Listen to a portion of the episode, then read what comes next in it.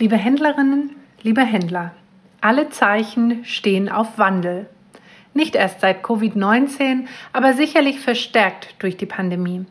Es ist ein Strukturwandel, der viele Bereiche unserer Gesellschaft vor neue Herausforderungen stellt. Wie diese Herausforderungen aussehen und mit welchen Konzepten ihnen der Handel begegnen kann, wollen wir Ihnen heute beantworten. Und zwar in dieser noch vor der Pandemie aufgezeichneten Podcast-Folge von Consume Solutions, der praxisorientierten Wissensplattform der Messe Frankfurt. Speziell für den Handel. Mein Name ist Julia Uherek. Ich bin Group Show Director Consumer Goods für die Messe Frankfurt. Und ich begrüße nun unseren heutigen Gast und Interviewpartner Boris Hedde, den Geschäftsführer des Instituts für Handelsforschung in Köln. Das IFH forscht und berät aus Perspektive der Kunden, des Marktes und der Standorte mit dem Ziel, zukunftsorientierte Handelskonzepte zu gestalten. Doch welchen Herausforderungen muss sich der Handel heute eigentlich stellen? Wir haben große Veränderungen ähm, im Rahmen von Strukturwandel, im Rahmen von Digitalisierung. Das Kundenverhalten hat sich geändert und der Wettbewerb verschiebt sich gerade. Umso wichtiger ist es heute zu verstehen, was Kunden wollen, umso wichtiger ist zu verstehen, mit welchen Handelskonzepten wir auch in Zeiten der Digitalisierung erfolgreich sein können. Es ist die Herausforderung, wer sich am besten auf die veränderten Rahmenbedingungen, auf die Anforderungen der Kunden draußen anpassen kann. Der Weg für die äh, kleinbetrieblichen, inhabergeführten äh, Unternehmen muss sicherlich über die Kooperation erfolgen. Vielleicht gibt es auf der Ebene dann eine Möglichkeit, ähm, ja, Zukunft zu gestalten, indem man einfach sich zusammentut, bündelt und über die Kooperation fällige Innovation auch vorantreibt. Was macht den Konsumenten von heute aus? Wir haben sehr viel Anstrengung unternommen, um den digitalen Kanal immer besser auszuspielen.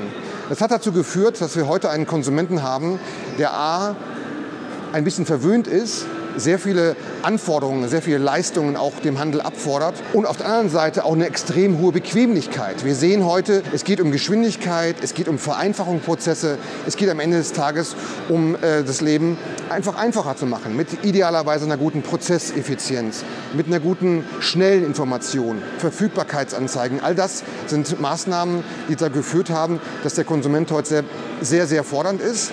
Da hat der Handel vieles geleistet aber er hat natürlich auch jemanden geschaffen, der äh, ihm auch sehr viel abfordert. Welche Funktion hat der Handel von heute?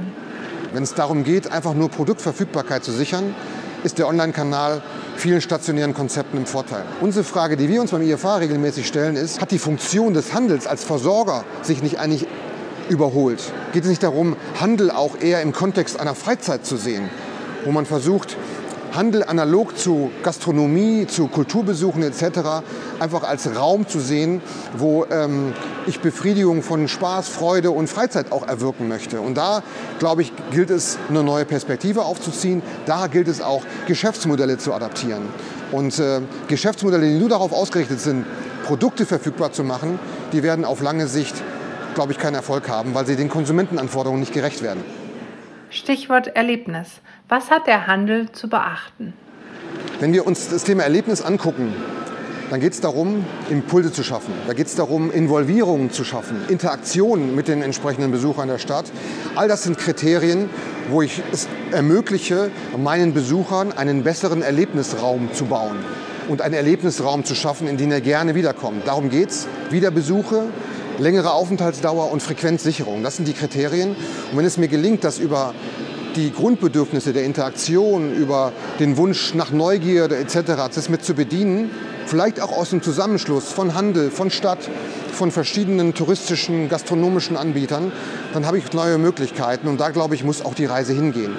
Den Raum mit Leben füllen, dass Aufenthaltsqualität und Aufenthaltsdauer einfach länger werden und besser werden.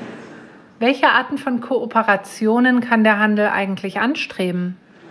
Wir finden heute eine ganze Reihe von Beispielen, wo wir sehen, dass Kooperation funktionieren kann. Es gibt so zwei große Stränge. Das eine ist, und das hat der Handel in der Vergangenheit auch immer gezeigt, er hat sich gebündelt mit Einkaufskooperationen, die den Fokus darauf gerichtet haben, günstiger an Produkte zu kommen, um auf diese Weise das wirtschaftliche Geschäft des Handels zu vereinfachen.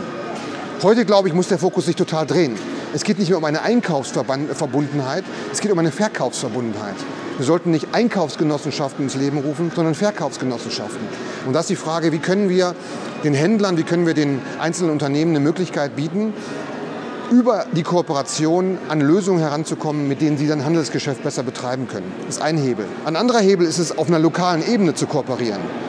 Und hier sehen wir Beispiele ähm, an Standorten, wo es darum geht, Loyalty-Programme für ein ganzes Fädel einzurichten, weil dort eine besonders hohe Affinität ist, Identifikation zu einem Standort genutzt werden soll. Oder wir haben einen Standort, wo touristisch sehr viel erschlossen werden kann wo wir sehr viele Touristen haben, da brauchen wir ein anderes Modell. Aber so macht es Sinn, ausgehend von Standorten ähm, Kooperationsansätze zu finden. Digitalisierung ist in aller Munde. Wo liegen die Möglichkeiten des Handels? Wir haben gesehen an Standorten, dass sich die erfolgreich erweisen, die besonders gut das Thema Erlebnis und das Thema Convenience behandeln können. Und die Frage ist, können wir auf beiden Ebenen in irgendeiner Art und Weise mit Digitalisierung vielleicht einen Mehrwert schaffen? Dann haben wir, glaube ich, mit Digitalisierung eine Möglichkeit. Aber auch da gilt, nicht auf einzelne Lösungen setzen, die jeweils für sich vielleicht autark äh, erdacht worden sind, sondern wir brauchen ganzheitliche Strategien für Standorte, für Unternehmen, um tatsächlich dem Ziel Identifikation und Besucherbindung äh, auch Rechnung zu tragen. Es wird nur funktionieren, wenn wir Digitalisierung als verknüpftes etwas sehen, um plattformmäßig Mehrwerte zu schaffen. Sind die heutigen Kundenanforderungen händlerseitig überhaupt finanzierbar? Ein Händler, der den Wunsch seiner Kunden nicht erfüllen kann, der wird à la longue auch nicht im Relevant Set dieser Kunden bleiben. Deshalb ist es sehr wichtig, genau zu überlegen, welche Kundenstruktur, welche Kundentypen habe ich eigentlich vor mir in meinem Geschäft, an meinem Standort, um zu überlegen, mit welchen Leistungen kann ich denn dort punkten. Es geht nicht darum, alles und äh, jede Innovation mitzugehen. Es geht wirklich eher darum, genau zu schauen, genau zu analysieren, zu evaluieren, was sind die Anforderungen vor Ort und dann zu überlegen, kann ich mit meinem Handelskonzept mich in diese Richtung transformieren und diese Services, diese Mehrwerte vielleicht für meinen Konsumenten bedienen. Ohne solche Ansätze wird es vergleichsweise schwer, langfristig Handelserfolg zu, beizubehalten. Ein herzliches Dankeschön an Boris Hedde für seine interessanten Antworten. Wenn Ihnen diese Folge gefallen hat, dann abonnieren Sie doch den Podcast für mehr Experteninsights rund um das Thema Handel. Weitere spannende Interviews, informative Studien und aktuelle Trends finden Sie zudem auf www.consum.solutions. Stöbern Sie einfach mal rein. Und nun wünsche ich Ihnen noch einen erfolgreichen Tag und verabschiede mich bis zum nächsten Mal. Ihre Julia Uherek von der Messe Frankfurt.